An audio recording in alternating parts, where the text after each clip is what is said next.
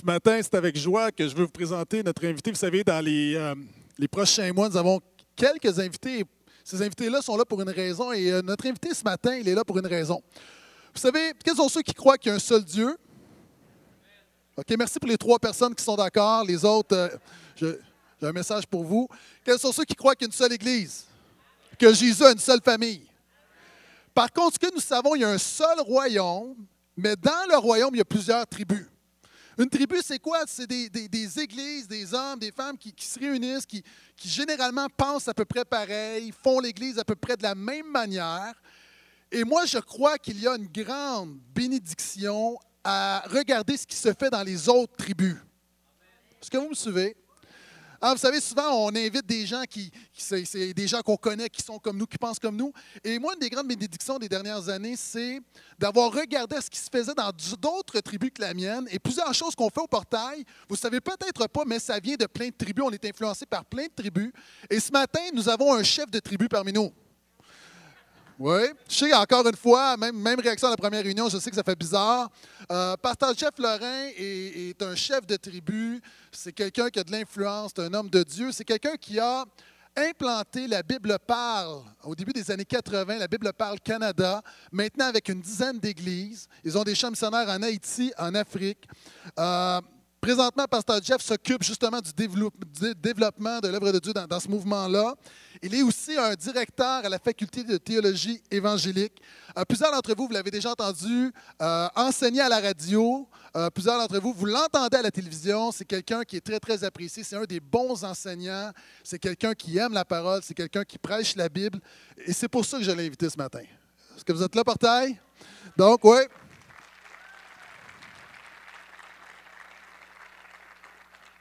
Et son plus haut fait d'armes, il est marié. Il a une fille, quatre petits-enfants. Et donc, ce matin, Église de Portail, c'est la première fois, vous savez, l'église- la Bible parle, c'est une église voisine à côté. Et, euh, et c'est la première fois qu'il est là ce matin. Donc, est-ce qu'on peut l'accueillir chaleureusement, pasteur Jeff Lorrain? Vous avez un très bon pasteur. Hein?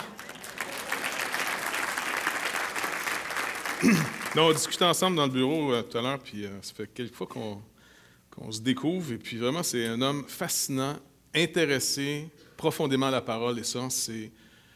Ça a l'air peut-être euh, facile à dire, mais malheureusement, c'est pas quelque chose qui est courant. Vous avez vraiment un homme de Dieu que je suis vraiment content de connaître. Ouais!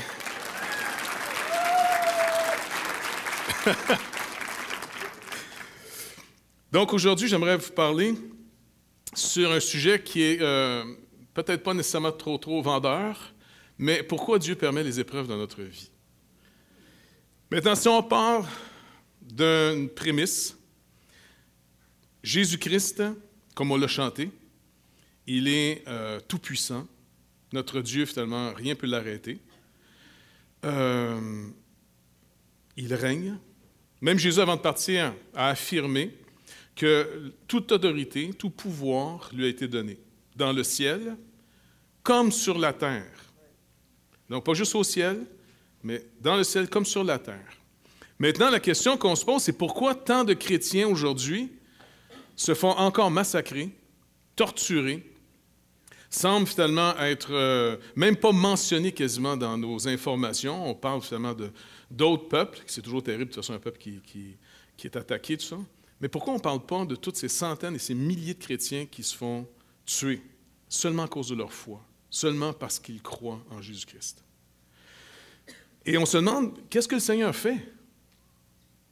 Pourquoi il est tout-puissant? Pourquoi il n'agit pas? Qu'est-ce qui, qu'est-ce qu'il faut comprendre? Et là, il y a plusieurs approches, plusieurs euh, théories, si on peut dire, sur est-ce que ces gens ont péché?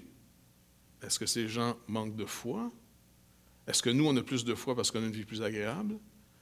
Fait que ça, ça devient des questions intéressantes. Et peut-être parmi nous, je sais qu'il n'y en a pas tellement ici, parce que êtes une bonne église, mais il y a peut-être des gens qui ont des épreuves. Non, avec un bon pasteur comme ça, vous n'êtes pas supposé d'en avoir. Donc, mais c'est c'est comme un peu le lot de tout le monde, pas vrai? Les épreuves. Mais est-ce qu'on a peut-être bien compris la raison de l'épreuve? Mais il y a toutes sortes de théories, celles que le monde se donne, je pense qu'il en a même fait une chanson, c'est que si l'épreuve ne te tue pas, ça te rend plus fort. Hein? Pas beau ça? C'est des niaiseries. c'est pas vrai. Ça chante peut-être bien, mais c'est pas vrai. Les épreuves, si vous en avez trop, à un moment donné, ils ne vont pas sortir le meilleur de vous. C'est dur une épreuve. C'est pas béni une épreuve. Si c'était si béni une épreuve, on se levait le matin, puis si on voulait des afflictions, on pourrait simplement dire à notre femme ou à notre mari, veux-tu me donner une claque un matin en partant? Non, juste pour que ça me fasse du bien. Ça va? Ça va me rendre meilleur. Je suis pas sûr. La plupart d'entre nous, on est venus aussi au Seigneur pour être délivrés de nos épreuves. Pas vrai? Et il y a des promesses, souvent on n'arrive pas à comprendre. Il se chargera de toutes nos maladies, de toutes nos infirmités. Et puis, est-ce que vieillir, c'est une infirmité? Est-ce que plus avoir de dents, c'est une infirmité? En vieillissant, on, goûte moins, on voit moins. Mais ça, c'est quand même, je pense, une grâce de Dieu, parce qu'on ne se voit pas vieillir, fait qu'on trouve qu'on ne change pas. Pas vrai? Non, c'est bien, c'est un, encouragement de la part du Seigneur. Mais inévitablement, on sait qu'on continue à vivre notre espérance présente dans un corps d'humiliation, comme Paul le mentionne dans Philippiens chapitre 3. On est rappelé finalement qu'on vit dans un monde qui s'oppose à Christ. Pourtant, il est roi. Il est avec nous, on l'a chanté. S'il est avec nous, qui peut être contre nous. Mais quand on regarde nos vies pratiques, quelquefois, il semble qu'il y a des gens qui peuvent être contre nous, il y a des gens qui ont parlé contre nous, il y a des gens dont la réputation a été détruite par des gens qui ont menti à leur sujet. Il y a des choses assez difficiles. On regarde juste la vie des apôtres. Ils sont nos modèles. L'apôtre Paul en est un, entre autres. Si on a à choisir parmi tous les apôtres, l'apôtre Paul est le plus décrit dans le Nouveau Testament. Cet homme, lorsqu'il parle de sa vie, c'est pas surprenant de l'entendre dire Je suis encore tout seul. Parce que ça avait l'air un peu difficile de vivre la vie qu'il vivait. Est-ce que vous vous rappelez combien de fois il a été battu de verge, qui était, euh, je pense, pas loin de cinq fois. Il a fait naufrage. Il était malade. Euh, qu'est-ce qu'il a a passé? Il s'est fait lapider. Ça, ça doit faire mal, par exemple, hein? Une coupe de roche dans le front partout. Ils l'ont laissé comme mort. Qu'est-ce qu'il a passé? Il a fait de la prison. Après avoir été battu, ils l'ont jeté dans un cachot et, ayant visité quelques prisons dans le monde, dans certains pays, j'imagine qu'à l'époque, ça ne devait pas être plus propre. Et tu ne veux pas toucher au mur, tu ne veux pas toucher à terre. Puis le dernier prisonnier qui était là, il a laissé aussi des petits cadeaux. Donc tu veux, tu sais, ça doit être infecté. Tu dis, mais tu es l'apôtre Paul. Tu viens de prêcher un message, une bonne nouvelle. Et tu te retrouves finalement dans un cachot. Et dans ce cachot, quelque chose de surprenant. Il chante des cantiques au Seigneur avec son partenaire. Je pense à l'époque, c'était Silence. Incroyable. Il chante. Si vous étiez avec l'apôtre Paul et puis vous vous retrouvez dans un cachot, plutôt qu'Hilton après le message, est-ce que vous seriez en train de dire, Paul, tu as déjà entendu des, cours de personnalité? Il y a plusieurs manières de dire un message. Tu ne comprends pas qu'à tous les villes qu'on va, ça finit toujours en émeute. Il y, aurait peut-être manière de le dire différemment. Ils n'ont pas cette discussion. Au contraire, sont en train de louer le Seigneur, ils sont contents. Ils sont contents. Donc, pour moi, longtemps, honnêtement, ça a été un, questionnement. C'est facile à dire. Toute chose concourt bien de ceux qui aiment Dieu, pas vrai? Ça, c'est le fun de dire ça quand tout va bien. C'est comme parler d'un jeûne après un gros souper où tu n'as plus faim pantoute. Là, on parle du jeûne. Ah oui, moi, je jeûne, moi, je vais jeûner. Parler d'un jeûne juste avant le souper. Hey, si on faisait un jeûne. Là, je, sens un peu plus d'agressivité face au jeûne quand tu as faim. Donc, je n'arrivais pas à comprendre comment toutes ces choses, ces épreuves, honnêtement, courent à notre bien. Euh, Jacques dit, voyez comme un sujet complet de joie les diverses épreuves auxquelles vous êtes exposés. Lui, il dit, ça là, c'est le top de la joie, il dit. Un sujet de joie complet, c'est-à-dire qu'il n'y a plus de place pour le reste. Sujet de joie complète, les, diverses épreuves auxquelles vous êtes exposés. Fait que, honnêtement, j'allais souvent voir le Seigneur en disant, écoute, je ne sais pas si tu as remarqué, mais je n'ai pas compris. Tu pourrais-tu m'expliquer, s'il vous plaît, parce que je n'arrive pas à comprendre pas en tout les épreuves. Moi, je fais tout pour qu'il n'y en ait pas d'épreuves.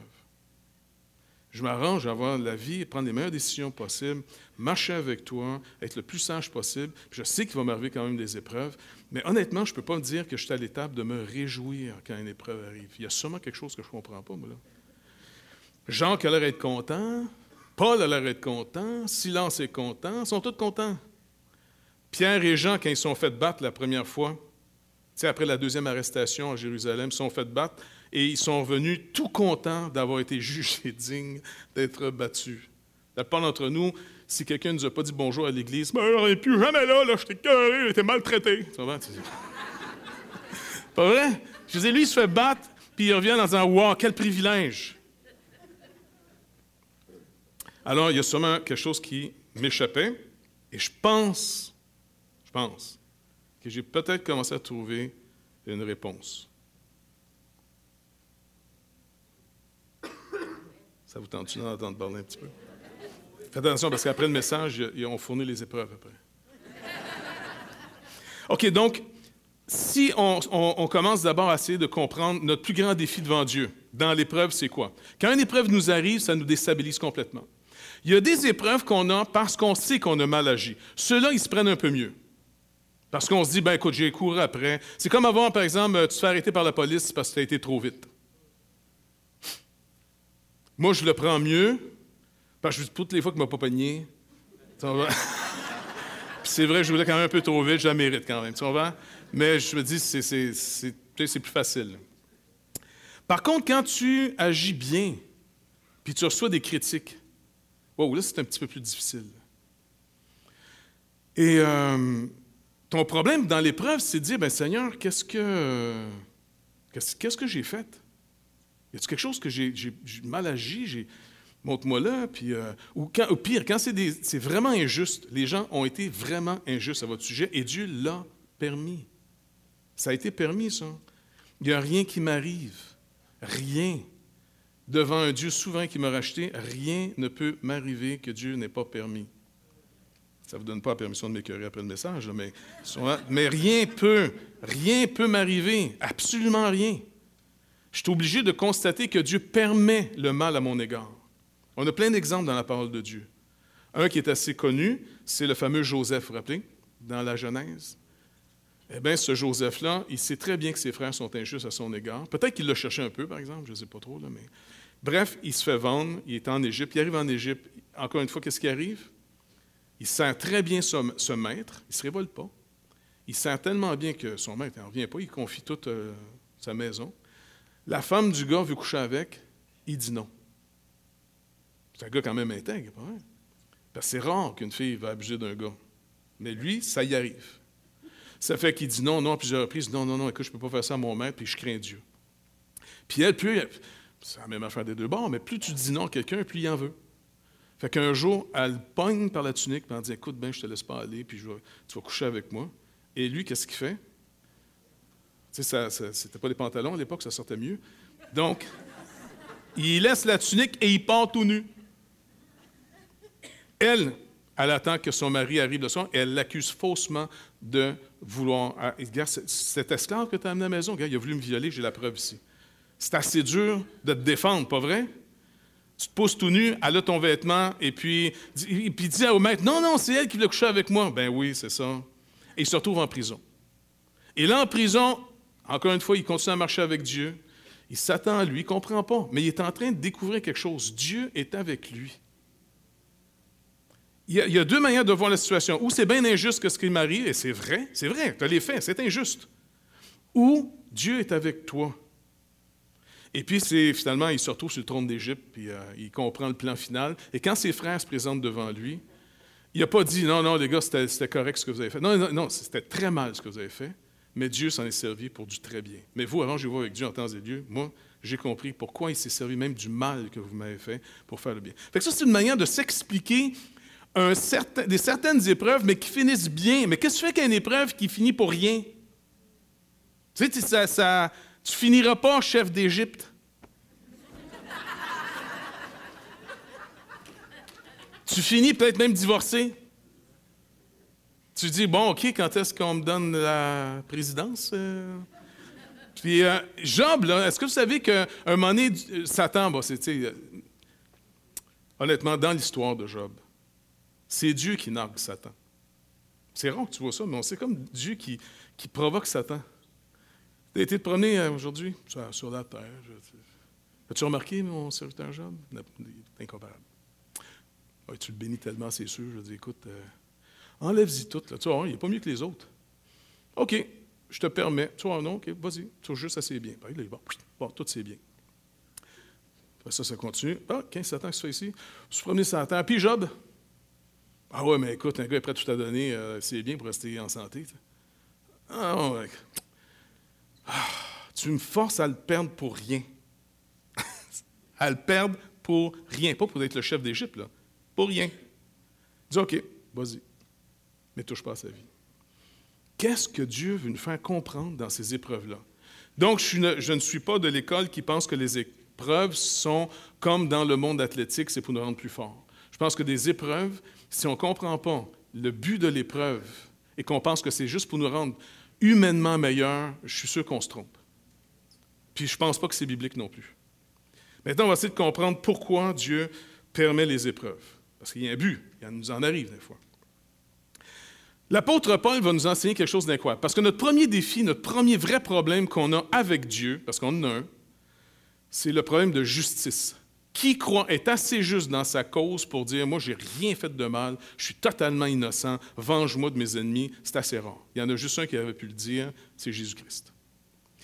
Maintenant, Dieu qui est saint et parfait est pour moi un problème parce que moi, je sais que je ne suis pas parfait, même si je mets beaucoup d'énergie à vouloir l'être.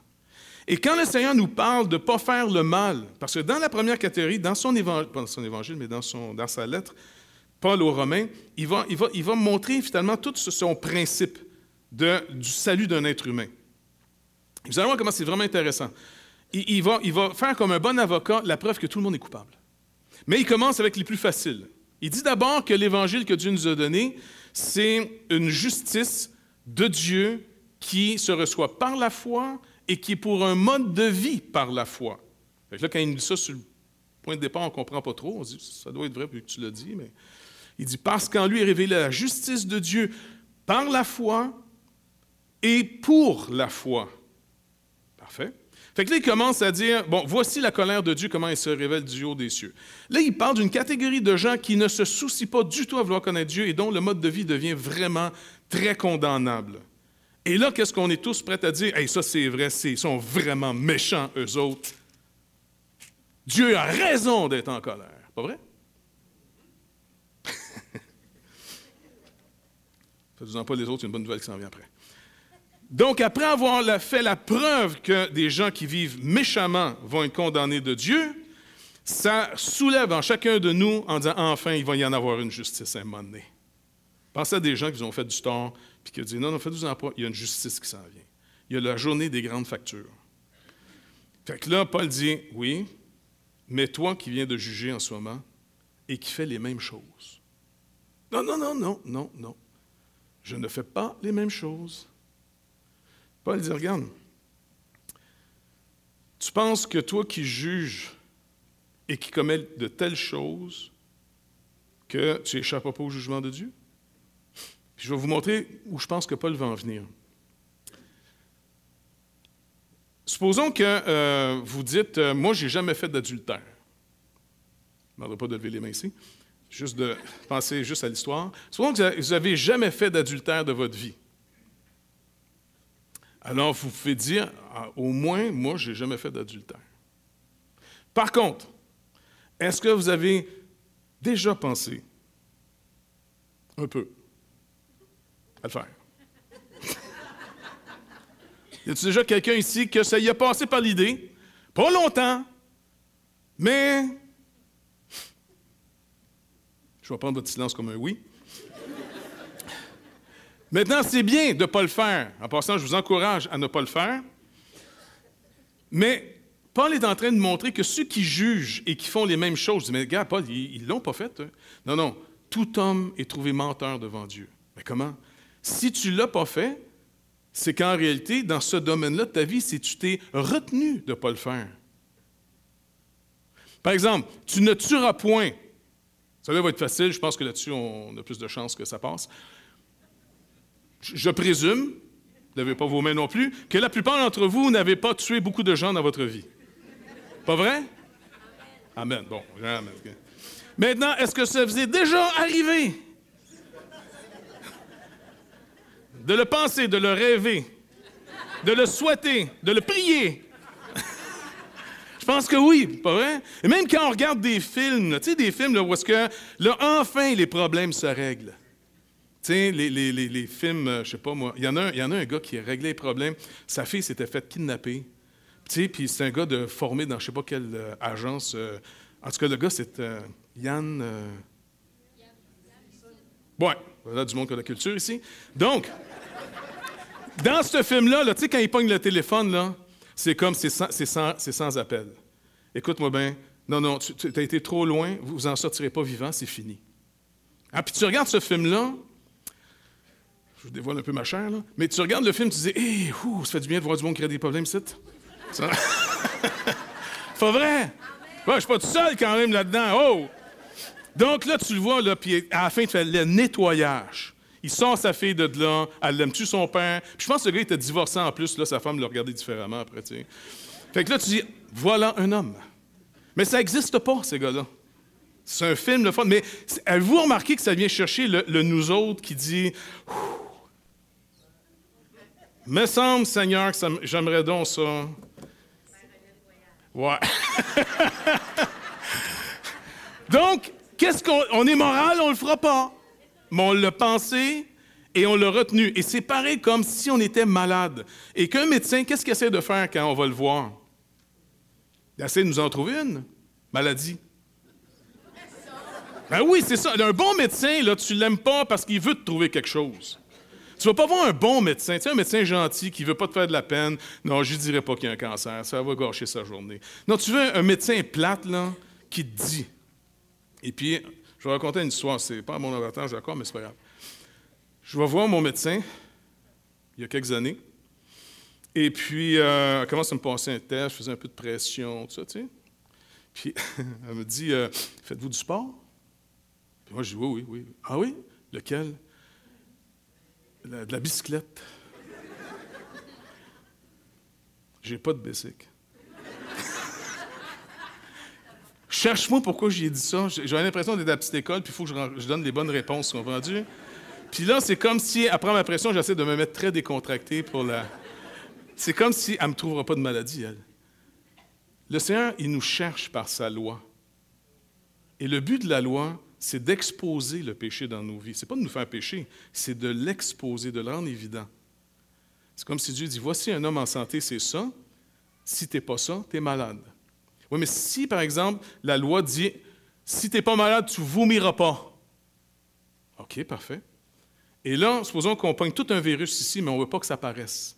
Mais ce virus-là nous rend vraiment malades. Le goût de vomir. Et là, le but des médecins qui rentrent dans un. Y a quelqu'un de malade? Non. Parce que là, il faut être mis en quarantaine, il faut avoir des piqûres, tout ça, puis tu veux pas. non. Puis là, tu as le goût de vomir. Qu'est-ce que tu fais? Tu te retiens. Tu serres les dents, tu fermes les lèvres, puis tu ravales. A un petit peu de jus, tu l'essuies. celui qui juge, celui qui juge et qui s'énerve énormément contre les péchés des gens, est souvent quelqu'un qui ravale son vomi, qui ne le fait pas, puis c'est très bien, mais qui n'a pas compris le moyen que Dieu nous délivre de ce qui nous rend malade. Dieu ne nous a pas donné plus de force pour pas qu'on soit malade. Dieu nous délivre du mal. Ne nous soumets pas à la tentation, mais délivre-nous du mal. Alors finalement, Paul dit, première catégorie, c'est évident qu'ils sont méchants. OK, tout le monde les condamne. Maintenant, vous qui les avez condamnés, vous êtes aussi coupables parce que vous vous retenez de ne pas faire ces choses. Vous vous retenez de ne pas être rebelle à vos parents. Vous vous retenez de ne pas si... Puis tu dis, c'est vrai. Moi, je pensais que c'était suffisant de ne pas simplement le faire. Le Seigneur a dit non, tu n'as pas compris la loi. La loi, c'était, tu ne devais même pas y penser. Tu sais, quand Jésus parle de l'adultère, celui qui sort et qui s'en va convoiter une femme, Le but de la loi, c'était de montrer en disant d'où ça vient que tu convoites comme ça? Et la troisième catégorie, c'est les religieux. Les Juifs, eux autres, sont contents de dire Oh, Paul a fait une bonne job. Il a condamné les méchants, il a condamné les moralistes. Il va venir nous rejoindre. Et Paul dit Et toi qui te donnes le nom de Juif?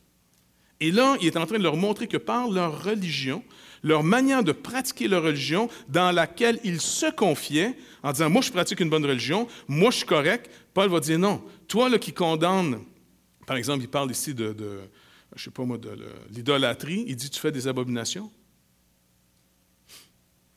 Il dit, t'es pareil. Tu t'es peut-être empêché, ou même quelquefois, tu es tombé dans des panneaux. Parce qu'en passant, si vous lisez dans les actes, vous allez remarquer que beaucoup de Juifs étaient dans la sorcellerie. Élimance, le mage.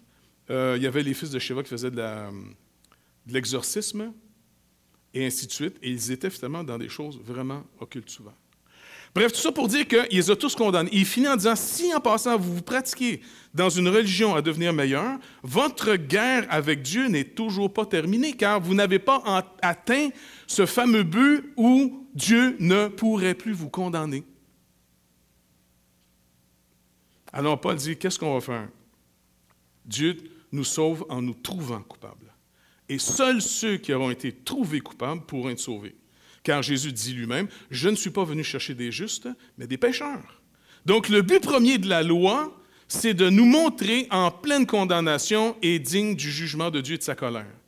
Pour nous amener, cette loi nous amène à la croix où on doit être exécuté, où ça doit être manifeste que nous sommes maudits de Dieu, car quiconque est pendu au bois est maudit de Dieu. Et quand j'arrive à cette croix, pour être condamné, c'est là qu'on voit l'amour de Dieu qui nous a donné Jésus-Christ, qui prend ma place et qui déclare mon pardon. Jusqu'à là, ça va bien. Et là, on entre en paix avec Dieu. Et ça, c'est vraiment quelque chose de fantastique. Donc, ça, c'est un peu la conclusion à chapitre 5 de l'Épître aux Romains. Mais regardez bien. Étant donc justifiés par la foi, nous avons la paix avec Dieu. Ça, c'est-à-dire que notre guerre avec lui est finie. J'ai plus à le craindre. Ma guerre est finie, on a un traité de paix, c'est réglé. Et sur quelle base la paix avec Dieu est réglée? Par notre Seigneur Jésus-Christ, et non par moi, mais par notre Seigneur Jésus-Christ, à qui nous devons d'avoir eu par la foi accès à cette grâce, par la foi accès à cette grâce, dans laquelle nous demeurons fermes. On demeure ferme dans cette grâce qui nous est amenée par Jésus-Christ. Et il dit, et nous nous glorifions dans l'espérance de la gloire de Dieu.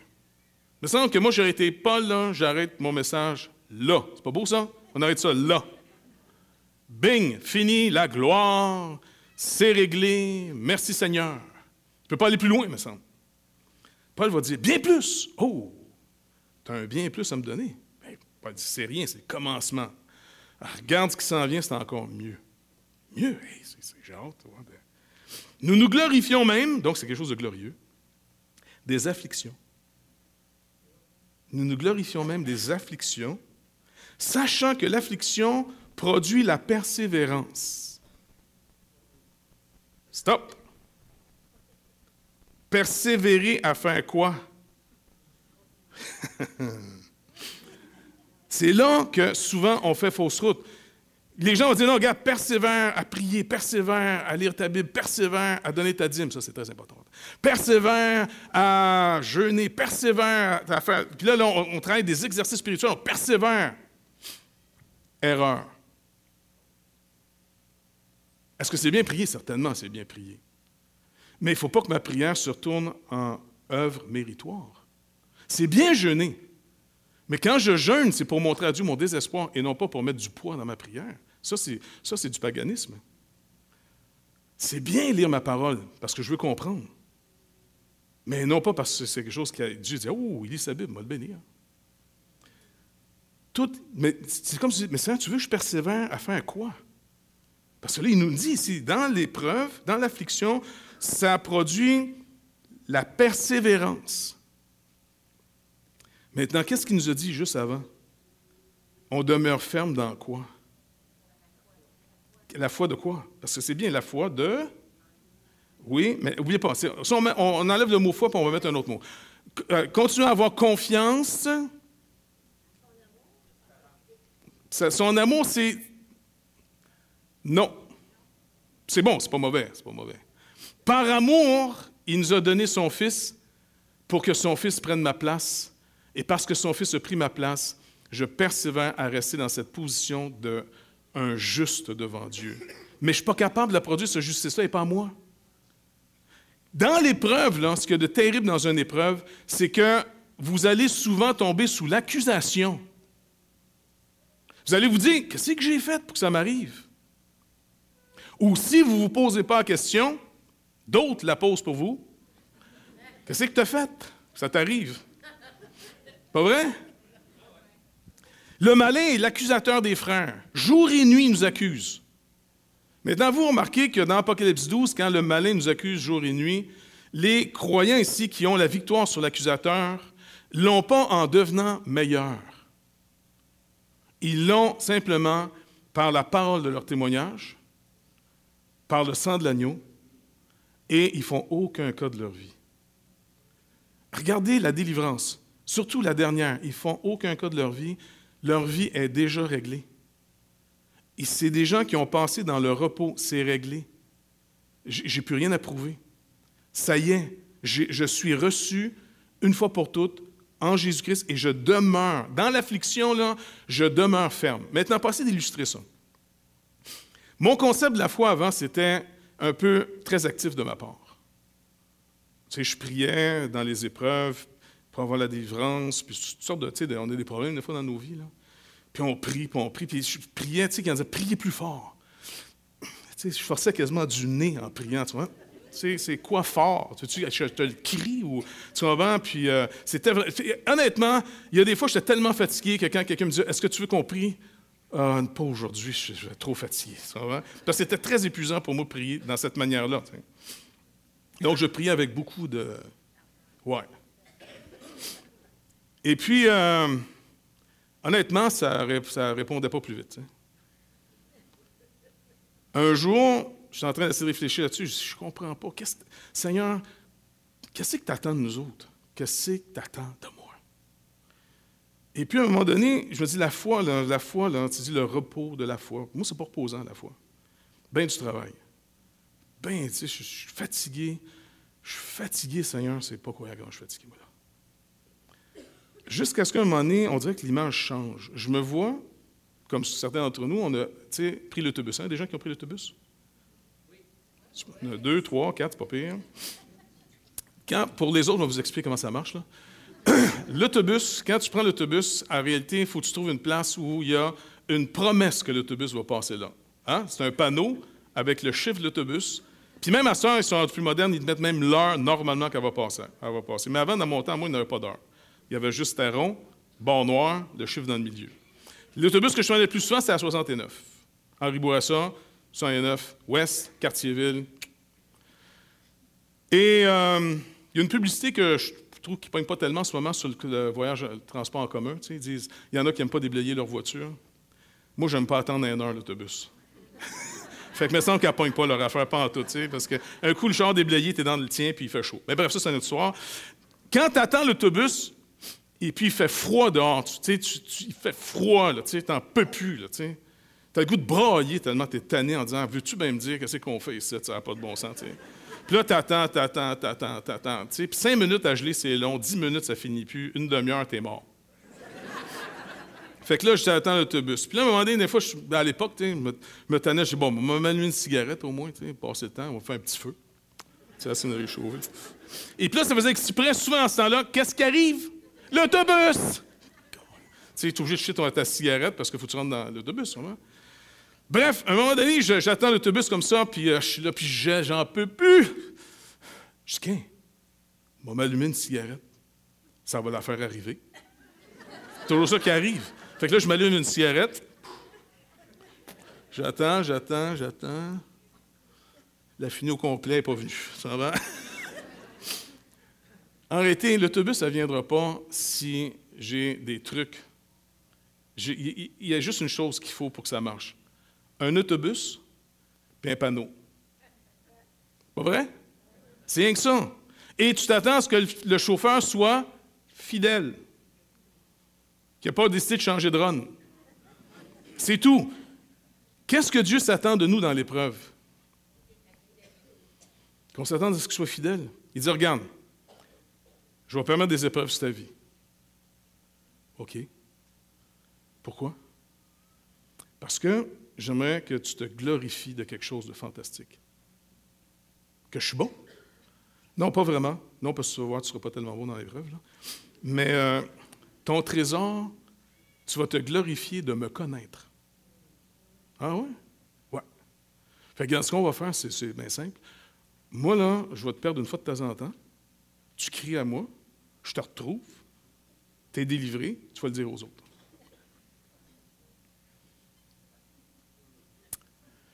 T'as-tu un autre jeu?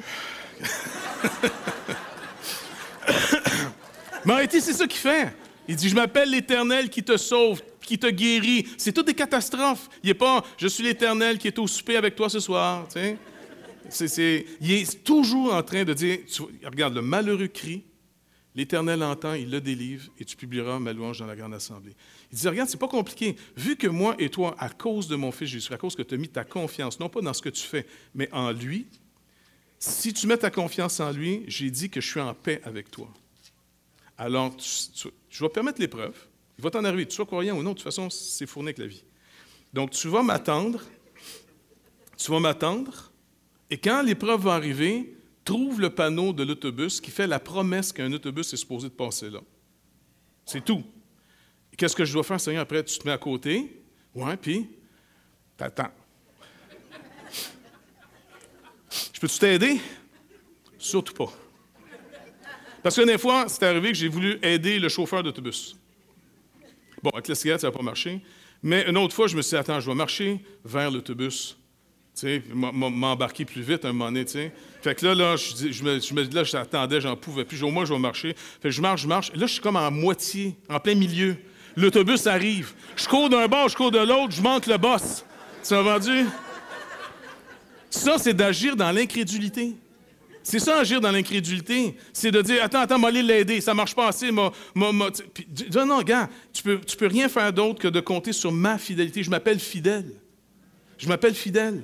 Un chauffeur d'autobus, tu t'attends qu'il soit fidèle. À plus forte raison, Jésus-Christ.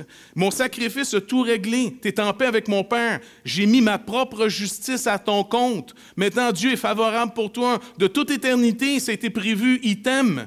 Maintenant, les épreuves vont te montrer à quel point il t'aime.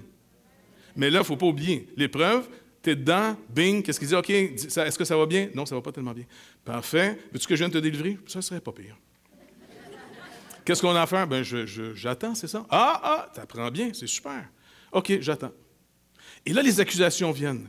Et là, les impressions que tu en fais passer viennent. C'est non, non, non, continue à bien agir, continue à m'attendre. Révolte-toi pas, Prends pas de mauvaises décisions. Continue à vivre dans la foi. Continue à vivre dans la confiance que je suis fidèle. Ce que je t'ai promis, je vais l'accomplir. Et c'est le seul moyen qu'après, il dit qu'on va le connaître. Or, la vie éternelle, c'est qu'il te connaisse, pas qu'on devienne bon. C'est qu'il te connaisse. Et quand on connaît quelqu'un qu'on aime, on, s'ajuste à la personne qu'on aime. Vous serez saint car je suis saint. Donc, un couple qui s'aime, ça existe, j'ai vu ça dans une vue. Un couple. Ma femme n'est pas là, c'est pour ça que je peux faire des jokes. Non. Un couple qui s'aime. Ouais, supposons. Un couple qui s'aime, avez-vous remarqué que qui ont vraiment une bonne relation ensemble, qui ont une complicité ensemble, ils viennent quasiment à se ressembler. Ils ont des airs de famille. Hein? Ils, ils, ont un langage entre les deux, ils se connaissent.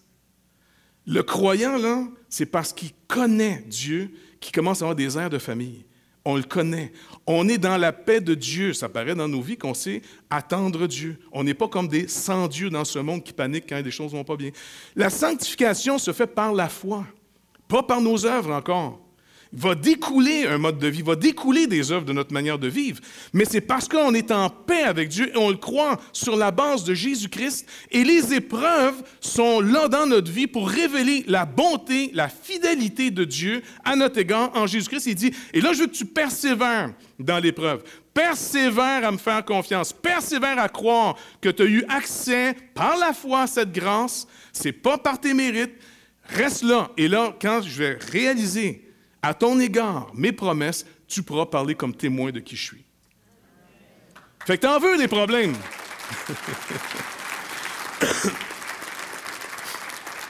En terminant, peut-être qu'on peut mentionner nos problèmes au Seigneur dans nos cœurs. On va prier ensemble pour vraiment dire, OK Seigneur, si c'est pour que je te connaisse, OK. J'ai peur, il y a des problèmes des fois qui sont gros, qui, qui peuvent nous terrifier. Je ne sais pas qu'est-ce qu'il va décider de faire, mais une chose est certaine, c'est que tout ce qu'il a décidé, c'est bon. Et il ne peut pas me tromper. Peu importe comment ça va finir. L'apôtre Paul a fini décapité. Jean a fini martyrisé. Plein de gens sont faits, mais ils n'ont pas perdu courage parce qu'ils ont compris. Il n'est pas venu faire que je rentre dans le paradis aujourd'hui, dans cette vie. Il dit, attends-moi. Je vais te montrer qui sont mes ennemis. Ceux qui ne m'aiment pas t'aimeront pas. Ceux qui m'aiment vont t'aimer. Attends-moi, je vais te délivrer par contre, comme j'ai délivré ton prince, Jésus-Christ. Je vais te délivrer comme tous les autres. Et bientôt, on va marcher sur une nouvelle terre, sous de nouveaux cieux. On va être ressuscité. Tout ça, ça va être pensé. on va se dire, c'est incroyable comment il a fait. Comment il a fait pour nous amener ici. Il nous a fait triompher dans toutes sortes de formes de péchés qui nous empêchaient d'aller vers lui. Il a brisé nos murs de justice qui nous séparaient les uns contre les autres. Oh Seigneur, à toi toute la gloire. À toi la gloire. Et la seule chose qui nous reste à vivre maintenant, c'est demeurer ferme dans cette grâce. Demeurez ferme. Dieu promet le secours et il va l'amener comme il veut ce n'est pas sur notre base, ce n'est pas sur nos mérites. Donc, quand on est dans l'épreuve ou quand on voit quelqu'un dans l'épreuve, c'est plus facile de le soutenir. Pas en disant nécessairement tout concours bien de ceux qui aiment Dieu. Des fois, ça ne fait pas de sens de dire ça. Juste dire, écoute, on va attendre. Je suis avec toi, puis euh, ça ne doit pas être facile, mais on va attendre. on s'encourage, on se supporte les uns les autres. Et comme ça, une Église de plus en plus grandit avec plein d'histoires de Dieu, car la vie éternelle, c'est qu'ils te connaissent. Toi, le seul vrai Dieu, et celui qui t'a envoyé Jésus-Christ. Amen. On prie.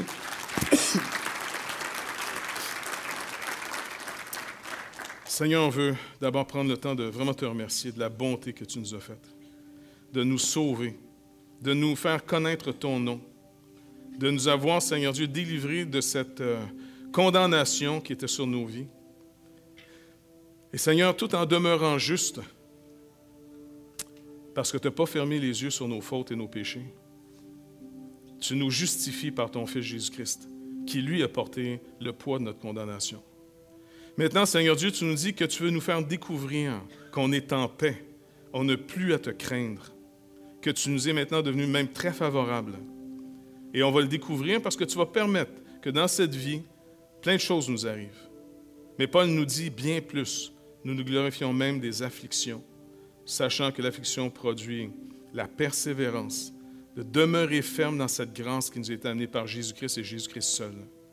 Et que cette persévérance amène la victoire, car tu es fidèle dans ce que tu promets. Et ça sera ta victoire. Et cette victoire produit en nous une espérance qui ne trompe point. Parce que cette espérance, c'est toi, toi qui agis pour nous. Et lorsque la dernière épreuve que tu vas permettre, la dernière affliction va venir sur nos vies, la mort, alors, Seigneur Dieu, nous espérons, en demeurant fidèles à ton programme, que devant la mort, on soit en paix, on puisse la regarder bien en face et lui dire, ô mort, maintenant, où est ta victoire? Il n'y a plus de condamnation pour ceux qui sont en Christ. Et c'est un ami qui vient nous chercher et non pas un juge. Seigneur, s'il vous plaît, entre autres au Québec, on a tellement besoin de redire l'Évangile que les gens puissent venir à toi pour trouver ce repos, pour trouver la paix avec Dieu, pour trouver une justice qui ne peut pas être produite par aucun de nous, mais qui a été produite pour toi, par toi à la croix. Alors Seigneur Dieu, dans nos afflictions d'aujourd'hui, apprends-nous à rester calmes et confiants, car c'est là qu'est notre force, car ce que tu promets, tu l'accomplis. Et on veut être de véritables témoins de ta bonté. On va avoir plein de bonnes nouvelles à donner aux autres que tu es fidèle. Seigneur, merci de bénir cette Église abondamment. Que chacun puisse vraiment s'enraciner dans ta grâce, développer le fruit, Seigneur Dieu, d'hommes et de femmes qui te font confiance, qui sont dans ta paix, dans ta joie, et qu'on puisse voir briller sur nos visages ta gloire. Tu es fidèle. Sois béni, Dieu éternel. Amen.